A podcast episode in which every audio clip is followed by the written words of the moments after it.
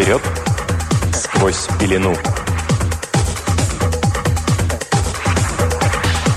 Он был громадный шотландец. Буйная копна волос, все лицо в веснушках, прямой потомок литсдейлского клана воров и конокрадов. Несмотря на такую родословную, он был гражданином высшей степени основательным и здравомыслящим. Городским советником в Мелроузе, церковным старостой и председателем местного отделения Христианской ассоциации молодых людей. Браун была его фамилия, и вы могли видеть ее на вывеске «Браун» и «Хэнслайд» над большим бакалейным магазином посреди Хай-стрит. Его жена Мэгги Браун в девичестве Армстронг вышла из старой фермерской семьи Стевиотхедских пустошей. Она была маленькая, смуглая и темноглазая, с необычной для шотландской женщины нервной натурой. Нельзя представить себе контраста более резкого, чем этот рослый рыжеватый мужчина рядом со смуглой маленькой женщиной. А между тем оба уходили корнями прошлое этой земли так далеко, насколько хватало человеческой памяти. Однажды, это была первая годовщина их свадьбы, они отправились поглядеть на раскопки римской крепости в Ньюстеде. Место оказалось не слишком живописным. От северного берега Твида, как раз оттуда, где река делает петлю, покато спускается поле. Через него-то и прошли траншеи археологов, обнажив местами старинную каменную кладку основания древних стен. Раскопки были обширные, потому что лагерь занимал 50 акров, а сама крепость 15. Но мистер Браун был знаком с фермером, хозяином поля, и это облегчило всю их экскурсию. Они провели долгий летний вечер, бродя следом за своим проводником от траншеи к траншеи, от шурфа к шурфу, разглядывая укрепления, дивились странному разнообразию предметов, которых ждали отправки в Эдинбургский музей древностей. В этот самый день нашли женскую поясную пряжку, и фермер увлекся рассказом о новой находке, как вдруг его взгляд остановился на лице миссис Браун. «Ваша женушка притомилась», — сказал он. «Может, передохнете малость, а после еще походим?» Браун посмотрел на жену. Она и в самом деле была очень бледна, а ее темные глаза сверкали ярко и возбужденно. «Что такое, Мэгги? Я тебя замучил. Пора возвращаться?» «Нет-нет, Джон. Пойдем, пожалуйста, дальше. Здесь замечательно, как будто в стране снов. Все кажется таким близким и знакомым. Долго римляне пробыли на этом месте, мистер Каннингем?» «Изрядно, сударыня». Надо бы вам поглядеть на помойные ямы возле кухни. Вы бы поняли, сколько понадобилось времени, чтобы набить их доверху. А от чего они ушли? Как сказать, сударыня? От того, по видимости, что пришлось уйти. Окрестным людям стало не в моготу, тогда они поднялись, да и запалили всю крепость кругом. Вон они, следы огня на камнях, сами видите. Быстрая короткая дрожь пробежала по плечам женщины. «Дикая ночь. Страшная», — сказала она. «Небо было красное в ту ночь. И эти серые камни тоже верно покраснели». «Да, наверное, они были красные», — откликнулся муж. «Странное дело, Мэгги. И, может быть, тому причиной твои слова, но я как будто вижу сейчас все, что здесь творилось». Зарево играло на воде, да, зарево играло на воде, и дым перехватывал дыхание, и дикари истошно вопили. Старый фермер засмеялся. «Госпожа будет писать рассказ про старую крепость», — промолвил он. «Я многих здесь водил, показывал, но ни разу еще не слыхивал, чтоб так говорили. Как все равно по писанному читали. У некоторых прям дар от Бога». Они медленно шагали по краю рва. Справа вдруг открылась яма — «Эта яма была глубиной 14 футов», — объявил фермер. «И знаете, что мы вытащили со дна?» «Скелет, вот что». Скелет мужчины с копьем. Я думаю, он так и помер, вцепившись в свое копье. Но как мужчина с копьем попал в дыру 14 футов глубиной? Это не могила, мертвых они сжигали. Как вы растолкуете, сударыня?» «Он спасался от дикарей и сам спрыгнул вниз», — сказала женщина. «Что ж, похоже на правду и даже очень. Профессорам из Эдинбурга и тем лучше не объяснить. Хорошо бы всегда были под рукой, чтобы вот так легко отвечать на разные другие хитрые вопросы. А вот алтарь, который мы нашли на прошлой неделе, а на нем надпись». Мне сказывали она по латыни, и будто значение у ней такое, что, дескать, люди из этой крепости благодарят Бога, который за них заступается. Они рассматривали древний ноздреватый камень. На верхней грани виднелись большие, глубоко врезанные буквы. «Что это значит?» – спросил Браун. «А кто же его знает?» – откликнулся их гид. «Валерия Виктрикс», – сказала женщина тихо. Ее лицо стало еще бледнее. Глаза смотрели и не видели. Так смотрят, вглядываясь в туманные пролеты под сводами столетий. «Что это?» – отрывисто спросил муж. Она вздрогнула, словно пробуждаясь ото сна. «О чем мы говорили?» «Об этих буквах на камне?» «Без сомнения, это имя легиона, который поставил алтарь. Но ты произнесла какое-то имя». «Да что ты, какая ерунда. Откуда мне знать, как он назывался?» «Ты сказала что-то вроде Виктикс, так, по-моему?» «Наверное, я пробовала угадать.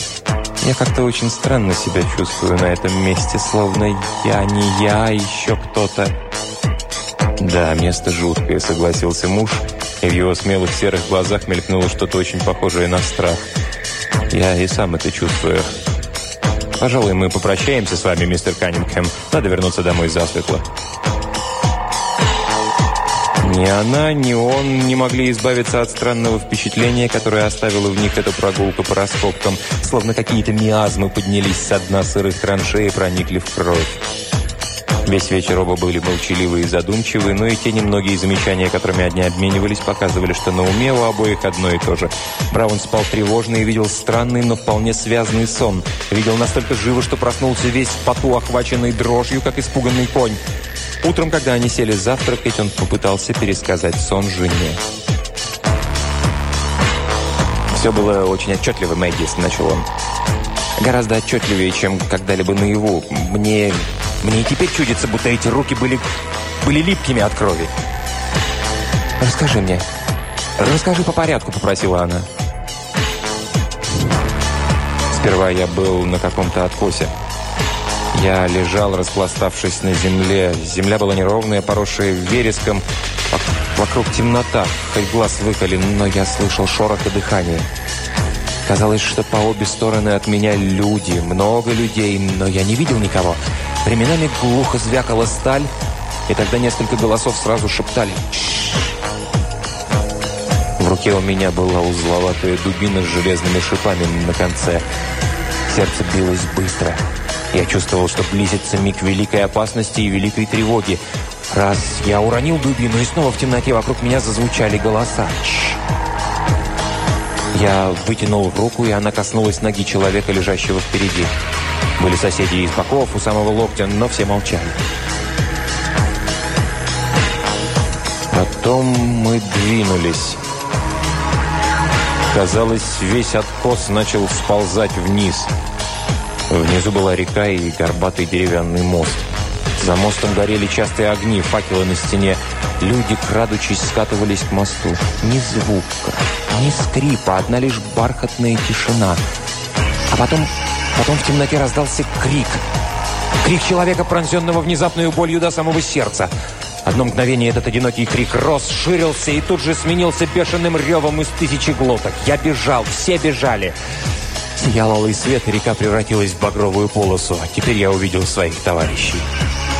Одетые в звериные шкуры, с длинными волосами и бородами, они больше походили на бесов, чем на людей. От ярости все обезумели. То и дело высоко подпрыгивали на бегу, неистово разевали рот, размахивали руками, и красные отблески плясали на их лицах. Я тоже бежал и тоже выкрикивал проклятие, как все. Я услыхал оглушительный треск бревен и понял, что полисад рухнул. Пронзительный свист наполнил уши, и я знал, что это стрелы проносятся мимо. Я скатился на дно рва и увидел протянувшуюся сверху руку. Я схватил ее, и меня втащили на стену. Мы глядели вниз. Под нами были серебряные люди с копьями. Несколько наших прыгнули прямо на копья, потом мы, остальные следом. Мы перебили солдат, прежде чем они успели выпростать и снова поднять свои копья. Они громко кричали на каком-то непонятном языке, но пощады не было никому. Мы прокатились по ним, как волна, и втоптали их в грязь, потому что их было мало, а нас без числа. Я очутился среди домов, один из которых горел. Я видел, как струи пламени бьют сквозь крышу. Я побежал дальше, теперь я был один между зданиями. Кто-то промелькнул передо мной. Это была женщина. Я поймал ее за руку, взял за подбородок и повернул ей голову так, чтобы свет от пожара упал на лицо. И кто ты думаешь, это был Мэгги? Жена облизнула пересохшие губы. «Это была я», — сказала она. Он глядел на нее в изумлении. «Ловко угадала», — сказал он. «Да, это была именно ты. Понимаешь, не просто кто-то похожий на тебя. Это была ты, ты сама. Ту же самую душу я увидел в твоих испуганных глазах. Ты была белая и удивительно красивая в огне пожара. В голове осталась одна мысль – увести тебя отсюда, чтобы ты была моей, только моей, в моем доме где-то за грядой у холмов. Ты вцепилась ногтями мне в лицо. Я вскинул тебя на плечо и стал искать пути назад от этого света горящих домов, назад, в темноту. И тут... Тут случилось самое удивительное, то, что я запомнил лучше всего остального. Тебе плохо, Мэгги? Дальше не рассказывать? Господи, у тебя тоже выражение лица, что было ночью в моем сне. Ты отчаянно завизжала. Он примчался в пламени пожара. Голова его была не покрыта, волосы черные и курчавые, в руке обнаженный меч, короткий и широкий, чуть длиннее кинжала. Он бросился на меня, но споткнулся и упал. Одной рукой я удерживал тебя, а другой... Жена вскочила на ноги, ее черты исказились. «Марк!» – закричала она. «Мой ненаглядный Марк! Ах ты зверь, зверь, зверь!» Зазвенели чашки, и она без чувств упала на стол.